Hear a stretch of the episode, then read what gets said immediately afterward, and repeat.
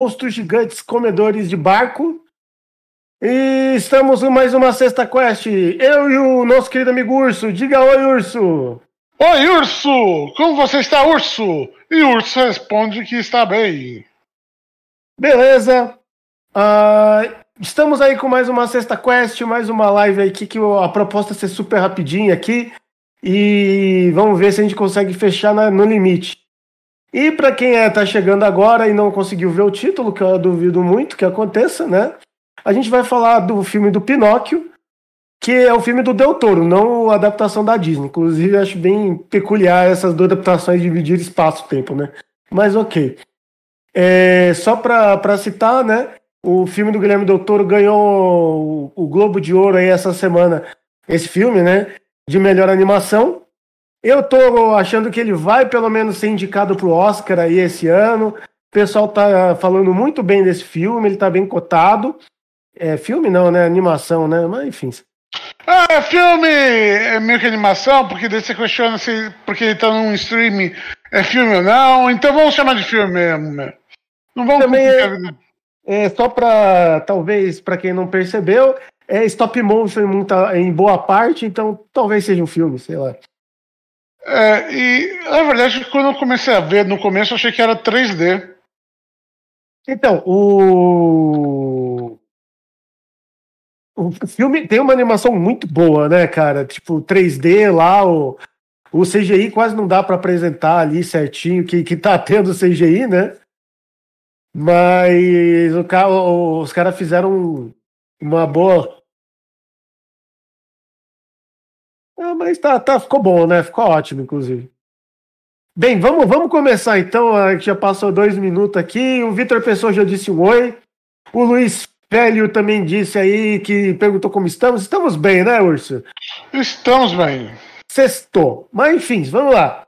É, essa aqui é um filme do, do, do Pinóquio. Acho que todo mundo meio que conhece pela adaptação da Disney, mas vamos lá. As aventuras de Pinóquio originalmente ali, né? É, foram lançadas em formas de capítulo no jornal infantil lá na Itália, entre 1881 e 1883. É, é do século XIX o conto original do Pinóquio, né? Ele depois vai ser compilado num livro chamado As Aventuras de Pinóquio e tal, e teve trocentas mil adaptações desde então. A da Disney foi a mais água com açúcar até agora, no meu ponto de vista, mas não foi a única, né? Teve sempre pessoas adaptando ali Pinóquio com um pouco do Disney, um pouco menos, e chegou a hora do nosso querido Guilherme Del Toro aí adaptar, né? E só para quem também não conhece Guilherme Del Toro, Guilherme Del Toro, ele é um diretor também famoso. É, suas obras, pelo menos que eu acredito que são bem populares, é O Labirinto do Fauno. Tem o, a, os dois primeiros filmes do Hellboy, né? Que depois o criador do quadrinho resolveu que não estava bom, e aí estragou totalmente, né? Tem a forma da água, e tem aqueles contos da Arcádia, né, que estavam na Netflix, né? O Caçador de Trolls, entre outros, assim. Também tem o dedinho dele, entre outros. É, né? Duas coisas importantes de comentar sobre ele, que são muito relacionadas. É, primeiro, ele é espanhol. E para isso acaba influenciando muito as obras dele. É, a gente vai ver aqui, né, nesse filme, tanto imagina. É, a gente pode dizer que existe, né, uma pancomunidade mediterrânea. Então, tipo, muito do imaginário católico mediterrâneo da Itália e da Espanha tem algo em comuns, então é interessante nesse ponto de vista. Mas é também interessante do ponto de vista que os dois países passaram por regimes fascistas. O que é um. Eu não sei até que ponto a vida pessoal do Guilherme Del Toro foi afetado pelo regime fascista da Itália, mas eu sei que é um ponto importante em suas obras. É uma temática qual que ele sempre retorna. É, cara, tem dois pontos assim que, que eu acho importante citar sobre o Guilherme Toro contando um conto do Pinóquio, né? Antes da gente entrar, basicamente é que o, um, o Guilherme Doutor ele é, ele, ele é conhecido por fazer contos envolvendo contos de fadas, aqueles contos populares, né? O Labirinto do Fauno é um ótimo exemplo, né? E esses contos eles saem daquele conto Disney de ser muito bonitinho e tal. os contos de fadas do Del Toro, eles flertam muito com conto de terror. Então, umas horas bem contos de terror, e horas vai para um conto de fadas que a gente conhece mesmo e tudo mais, né? Então, ele acaba não sendo tão infantilizado assim. Criança pode assistir normalmente, né? Mas. Você vai ficar com medo. É, é, é, mas medo faz parte, né? É... E o outro ponto é que em algumas obras realmente ele cita sobre o fascismo, né? A gente tem no Labirinto do Fauno, ele ocorre durante a Segunda Guerra Mundial, ali, durante o, na verdade, o controle do, do Franco, né, na Espanha, que o, o Franco acabou ficando na Espanha mais tempo do que a Segunda Guerra Mundial, né? Mas dá para perceber que pelo racionamento e tudo mais é esse período, né? A gente tem o Hellboy, uma citação sobre o nazista, mas é bem pequeno, enfim, né? Mas... E fora que né, nazista no Hellboy é canônico, né, também. É. E a gente tem o finalmente aqui no Pinóquio, né? A gente é transpassar, a gente, desculpa, a gente é, é apresentado uma versão do Pinóquio que se passa no começo ali da Segunda Guerra Mundial. Então até tem uma citação de um, da, da Primeira Guerra, né, na, na Guerra Mundial, mas o filme mesmo se deslança ali durante o comecinho, né? A, a Itália entra já no começo da guerra e ele entra no meio do filme, a gente vê ele entrando na guerra, né? E aí a gente é apresentado tanto no, no Pinóquio quanto no Labirinto do Fauno a, a efeitos dessa guerra, dessas guerras e desses movimentos fascistas, mas fora das trincheiras, né? Os americanos gostam de colocar filmes de guerra à torta e à direita, né? Mas o Guilherme Doutor ele fala um pouco sobre como é a vida dos civis ali que vão ser impactadas por essa guerra, né? Tanto no Labirinto do Fauno, que a, o pai ali da família tinha uma ligação com o regime, mas era aquela ligação meio, justific... É, meio obrigada, mas enfim, não tenta justificar e limpar a barra do cara, ao mesmo tempo que mostra como impacta na mãe, na filha e tudo mais. E aqui a gente vê o Pinóquio lá crescendo, ou melhor, surgindo, né? Numa pequena vila na Itália. Então, apresentando é basicamente esse o, o, o entorno, né? Falando um pouco do filme, cara, como a gente estava comentando, a, a, ele é um filme que basicamente é stop motion. Tem uma participação ali do, do, do, de uns grupos lá que fazem stop motion, mexe com bonecos que eu conheço, que eu conheço só de nome, mas são bem renomados ali.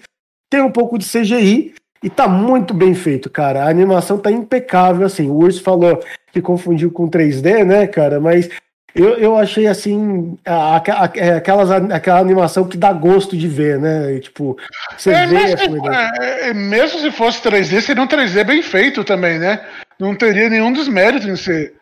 É, porque, porque, para um, um, top motion ele é tão fluido que parece 3D, e para um 3D é tão realista que parece top motion.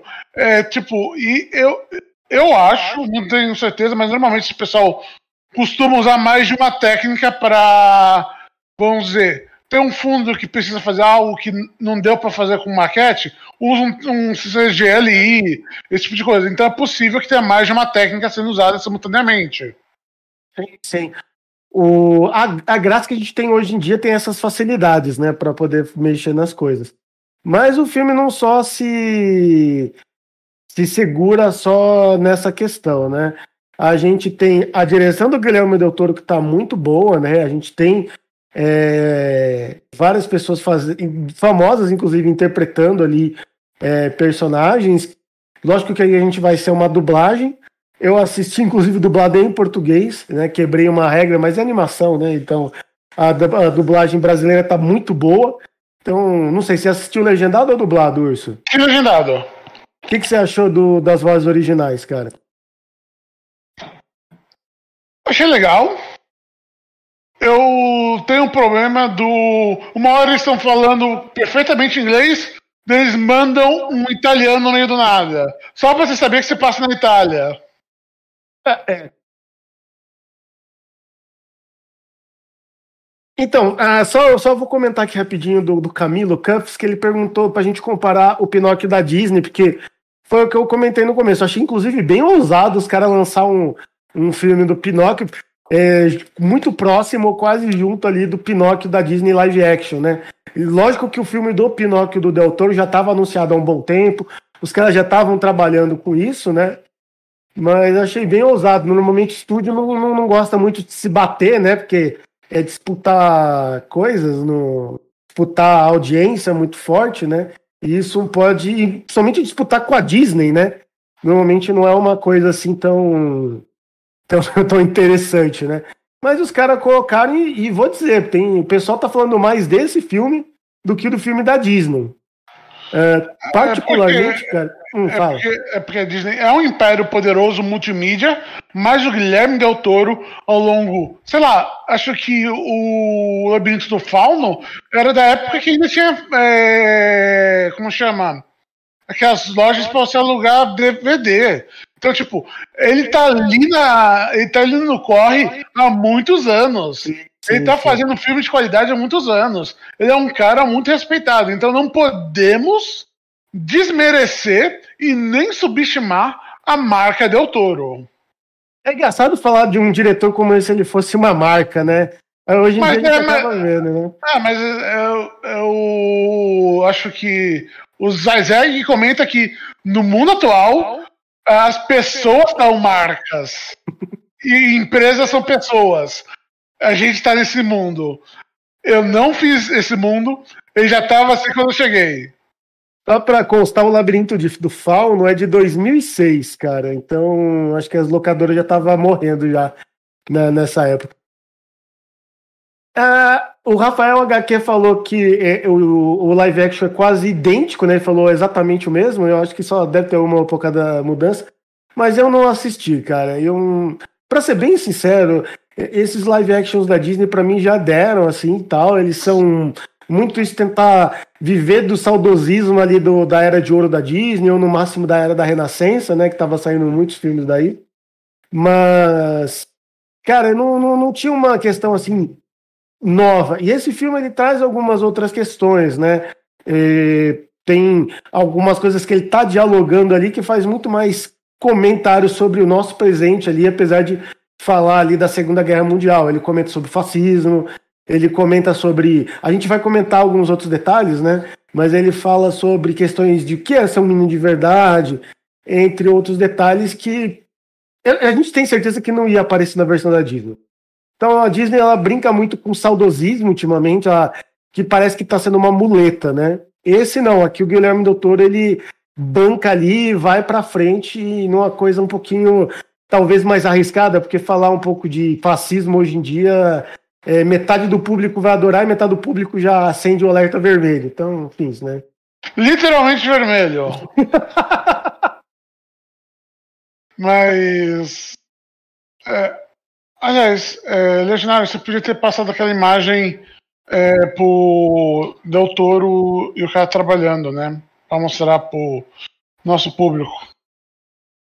É que a gente não criou, tipo, colocar um, um, um uma coisa para ele mudar as imagens. Tipo, tinha que, a gente tinha que ter combinado. é, a gente tinha. Ah, então coloca aquela imagem do Del Toro lá com Pinóquio, mas. Tá, tá, tá bom, tá bom. É que eu tô no delay aqui. Mas enfim, cara, é mais ou menos isso. E eu achei interessante essa, é, perguntaram se essa é a melhor adaptação. Eu não vou dizer que é a melhor adaptação, assim, né? Porque, como eu falei, teve várias adaptações e eu não vi todas. Eu não vi nem a maioria, para falar a verdade, né? Tem uma com aquele com um ator italiano famoso, mas eu também passou, sabe? Mas é uma boa adaptação, cara. É uma adaptação que eu me diverti assistindo. E como deu Toro mesmo, ela começa muito com o pé na realidade ali, contando sobre quem que é o, o, o, o, o, o Gepeto, né? Inclusive, é uma curiosidade, o Gepeto ele tem um filho nesse filme, uma coisa que eu acho que eu não vi em outras adaptações, acho que também não vi ninguém comentando sobre isso. Mas o, o filho dele se chama Carlo, que é o mesmo nome do criador do, do, do original do Pinóquio, o cara que escreveu o romance lá no século XIX. Né? É, então... Pode passar a imagem por coisa do é, do Gepeto e do e daquele é, do Pinóquio? Já que a gente já vai entrar na parte de falar de personagem e tudo mais. 15 minutos, Urso. Vamos, vamos, vamos acelerando aqui. Tudo bem. Só pra gente falando dos personagens rapidamente, a gente tem o Gepeto sendo apresentado junto com a Vilazinha ali, e você vê uma passagem que não tem nos contos da Disney ou outros, que é justamente a, a visão católica ali, que, que é muito presente, né? O, eu achei bastante interessante em alguns pontos, até porque ela, ele, não, ele não tem dedos ali para também criticar e fazer críticas quanto à Igreja Católica e mesmo colocar as referências ali, né? É, Mas... Também é um momento muito bom que, tipo, é, o Gepeto, como artesão, ele é contratado para fazer a estátua de Jesus. E é, como ele é um artesão de madeira, né? Ele trabalha com madeira e faz uma estátua de Jesus de madeira. é muito comum é, que você vê bastante em igrejas menores. Uhum. E é, quando o Pinóquio aparece pela primeira vez na vila, todo mundo acha que, que engraçado ele aparece na igreja também, pela primeira vez. As pessoas acham que ele é uma obra demoníaca, porque, tipo, é um boneco que se mexe. Sim, aliás, sim. É, aliás, a gente vai comentar sobre essa parte religiosa, que também tem uma parte muito interessante depois. Mas só que é interessante que o, ele olha pro. E as pessoas julgam ele, falam que ele é do diabo, não sei o que, mas ele fala, tá, porque eles acham ruim, mas ele, que ele não tem concepção de Jesus, ou religião, ou qualquer outra coisa maior, ele, para ele é só um outro boneco, eles gostam dele, mas eu não. O que eu fiz? É, é meio isso, né? Tem ele apontando pro Jesus de madeira ali, conversando. Achei interessante, cara. Mas só para a gente voltar rapidamente, cara, a gente tem uma apresentação do, do, surgimento do Pinóquio ali, né? Tem a fada azul que a gente vai comentar um pouco. Tem uma mudança dela, né? Que o doutor faz, que achei bem legal. Mas a, a, a hora que o Gepeto acorda e ele vai e o Pinóquio tá ali, parece muito filme de terror, cara. Foi, foi, foi bem legal. A primeira aparição dele, ele dá uma brincadeira de de, de conto de fadas, conto de terror ali meio misturado, né? E aí, depois o, o Gepeto e o Pinóquio vão tentando se entender. Tem a passagem na igreja que o urso vai comentando bem o que vai passando, né? Vem o capitão da SS, que a gente comenta um pouquinho mais pra frente. SS é alemão. É, nazista. É, é do exército fascista, mas não é bem da, da Gestapo, né? Parece que é só um cara que tá lá recrutando pessoas e tudo mais. E. Pode trocar. E finalmente a gente tem as passagens mais clássicas, só que elas são reimaginadas, né? A primeira no circo, né? Não tem um, um lobo, né? Não tem outros personagens antropomórficos, mas tem o um cara que parece realmente um, um lobo, né? Assim, a, fisionomia dele, que vai enganar o Pinóquio para ah, você pode ser uma estrela, olha que coisa, né? Que é bem, bem aquela coisa de conto, né? Não se. bem moralista, né? não se deixe levar pelo, pelas, pelos caminhos fáceis, né, e tudo mais. E depois a gente tem a passagem da que é, que é famosa, né, a Ilha dos Burros ali, que o Filó e as outras crianças são, são enganados, né, que a gente vai comentar mais para frente, que é basicamente um campo de treinamento para crianças pelo exército é, italiano, né.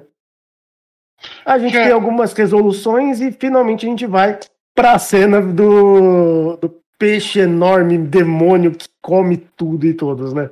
É, dentro do circo, eu queria comentar duas coisas que eu acho que é bem interessante a forma como ele trabalha a questão do circo, porque tem a questão do circo dentro da sociedade italiana e a questão do circo como é, como se diz como retrabalhar é que ele retrabalhou muito na questão visual retrabalhar uma figura antropoformizada uma figura que é, lembra um animal, mas não é um animal. Tipo, o próprio cara que tem nariz comprido, como se fosse aquele nariz de raposa barra cachorro, e um cabelo que lembra aquela, aquelas orelhas. Então, tipo, é muito legal essa forma. Aliás, o que eu acho fantástico é que ele faz um show é, de teatro junto com um macaco, né? Do, o macaco também é um, um puppet master, eu não lembro como se chama em português. É tintureiro, né? Tinte, tintereiro. É, tintureiro e ele vai fazendo isso, só que quando ele tá fazendo isso, ele fala de verdade. Embora ele nunca fale quando ele tá com o macaco, mas quando ele tá segurando esses bonecos, ele fala. Eu acho isso muito, tipo, é um detalhe místico, bizarro, mas é muito bom, dá um tom interessante pra história. Mr. Pinto ainda comenta que no pomo da bengala é uma raposa, né? A cabeça de uma raposa ali. Eu não tinha percebido, mas bem interessante. Ah, bem, já é 9h20, vamos, vamos adiantando. Tem um tema que eu acho importante a gente comentar. A gente comentou meio rapidinho, né? Mas a gente tem agora a passagem principal que é sobre o, o fascismo, né?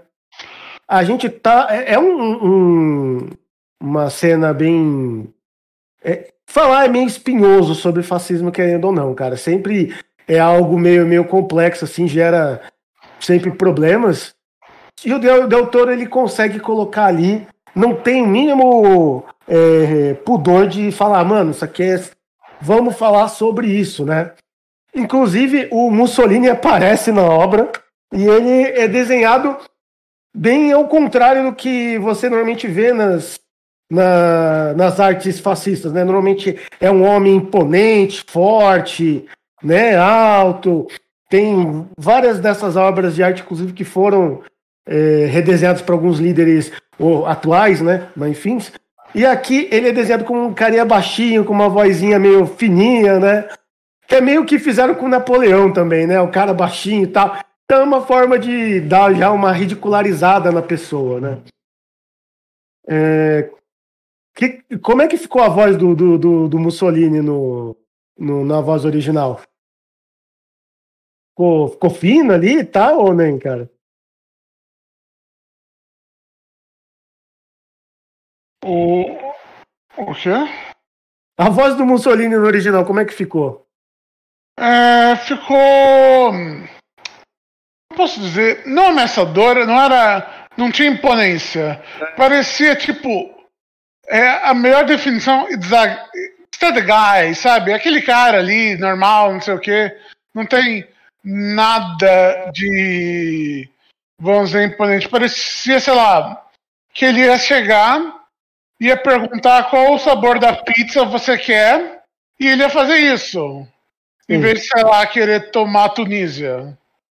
Aí a gente tem a passagem da Ilha dos Burros, que vai ser retrabalhada como se fosse um campo de treinamento de jovens, né? O Pinóquio, quando ele é descoberto ali é, pelo por um, pelo aquele agente da das pode mudar a imagem por favor Israel para aquela do, do, do, campo né tá. a, a gente tem ele já sendo imaginado como uma arma e você tem ali aquela visão do campo de, de, de treinamento eu acho interessante não é a primeira pessoa que faz isso tem uma adaptação do, do Pinóquio, do. Acho que é Winchilus o nome da, da, do cara, é um quadrinho bem interessante.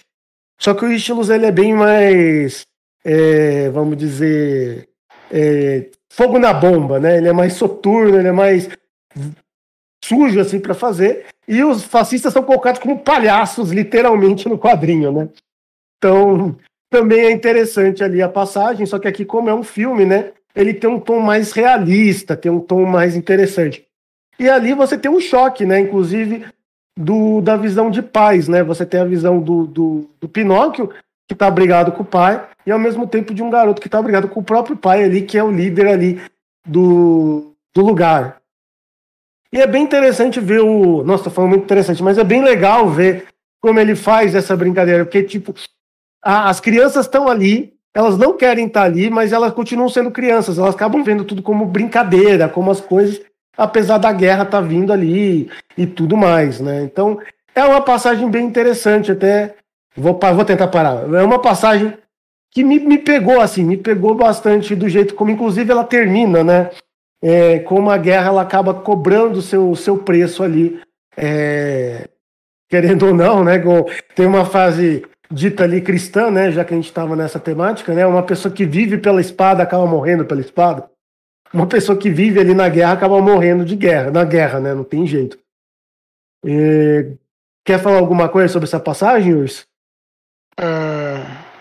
Eu achei que, tipo, conforme eu fui percebendo, eu falei. É... Eu, tava, eu tava sempre pensando, tipo. Porque eu. Não é difícil ser conhecedor da história do Pinóquio. Não é nenhuma história muito secreta. Então, tipo, eu estava esperando. Ah, qual vai ser o próximo momento em que ele vai para tal lugar? Então eu estava esperando quando ele ia para a Ilha dos Burros, quando ele ia ser vendido, como não sei o quê. Mas quando ele chegar lá e eu, eu percebo que é toda uma questão de ser um campo de treinamento, não sei o quê, eu fiquei fascinado, porque o que é a grande questão da Ilha dos Burros original? É a ilha que você se deixou se deixar pelos prazeres, pelas, pelos vícios carnais, e por isso se, se corrompeu tanto que se tornou uma besta. Mas você não pode dizer a mesma coisa sobre a guerra, que ela corrompe o, o homem, eh, não talvez pelos prazeres, mas pelo ódio, e transforma eles em bestas? Há uma, há uma ressonância temática entre os dois, e eu acho isso fascinante.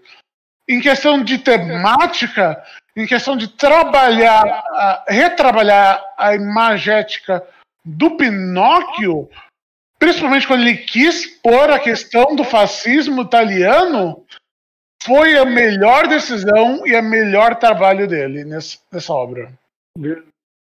Cara, vamos, vamos adiantando aqui que já é 26, né? Tem uma outra temática que a gente queria abordar, né? Essa daqui seria legal também, se vocês quiserem acrescentar, colocar nos comentários, né?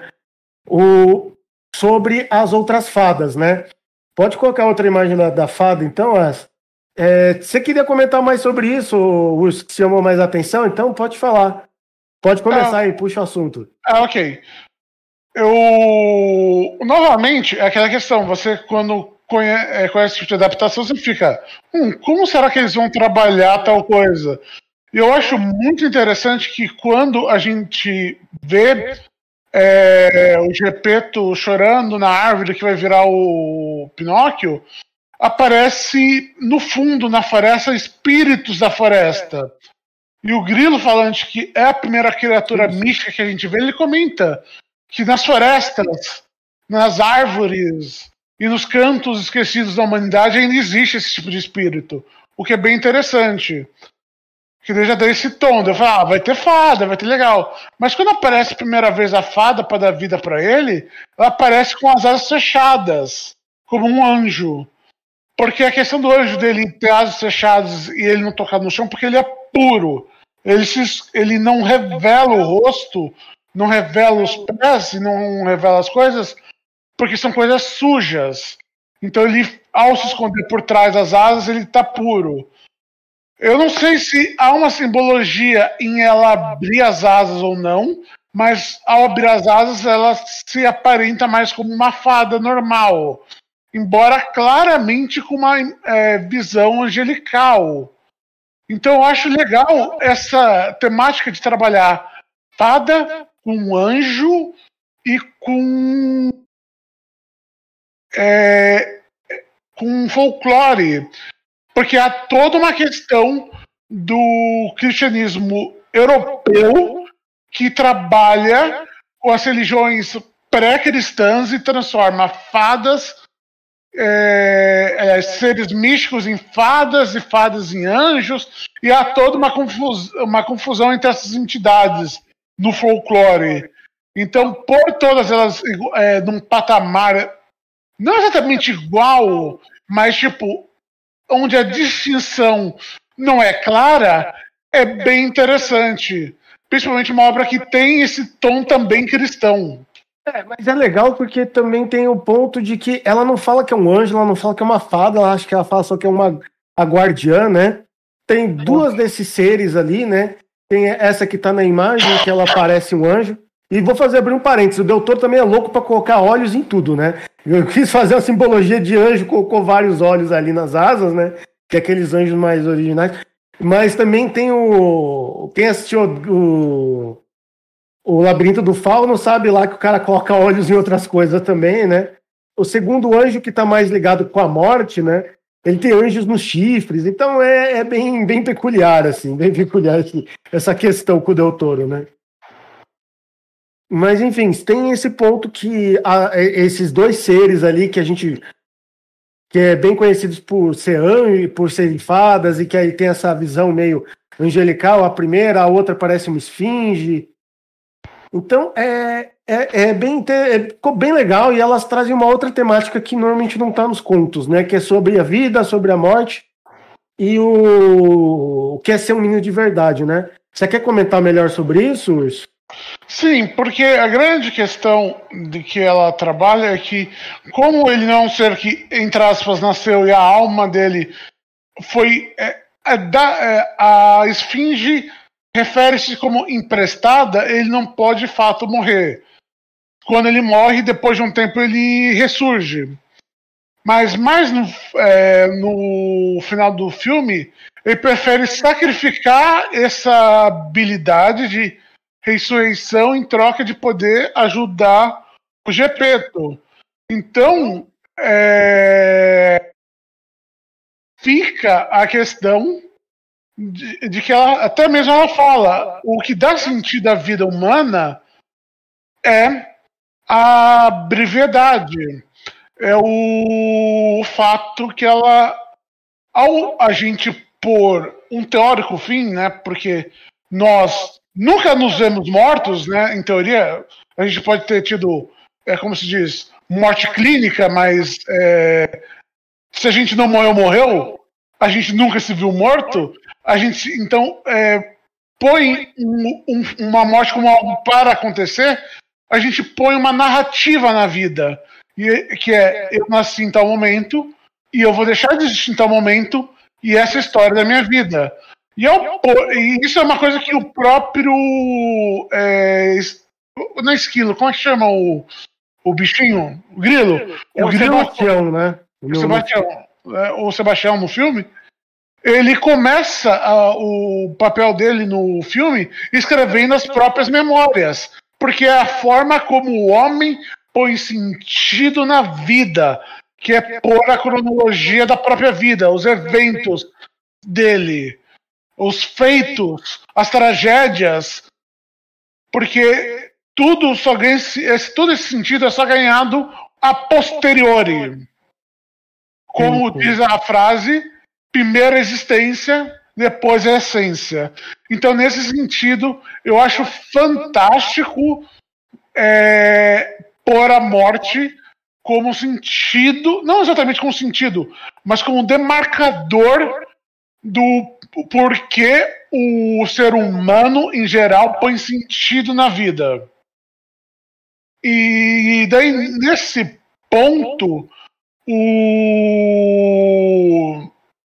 filme, né, é, trabalha muito bem quando, pela própria natureza dele, porque ao contrário de muitas outras obras, aliás, todas as outras versões que eu já vi do Pinóquio, ele não vira um garoto aspas de verdade ao se tornar de carne. Ele se torna um garoto de verdade ao se tornar mortal, ao poder ganhar esse grande sentido da vida, ao poder ser destruído, ao poder, ao, ao poder ser finito. É, e nesse sentido ele acaba vendo todos os amigos dele morrer. O, é, o Gepeto, o Sebastião, e o Spazda, que a gente não comentou muito, mas é um macaco, né? Que ele, é, é, do circo, que ele acaba salvando, e o macaco acaba salvando ele, e eles acabam ficando amigos. Então, tipo, é um. É muito legal como eles acabam criando toda essa questão que depois, quando todos eles morrem, eles simplesmente caminham por horizonte para buscar outras companhias, outros sentidos, então eu acho fantástico essa questão de retrabalhar, porque o Guilherme Del Toro é um cara que gosta de monstros.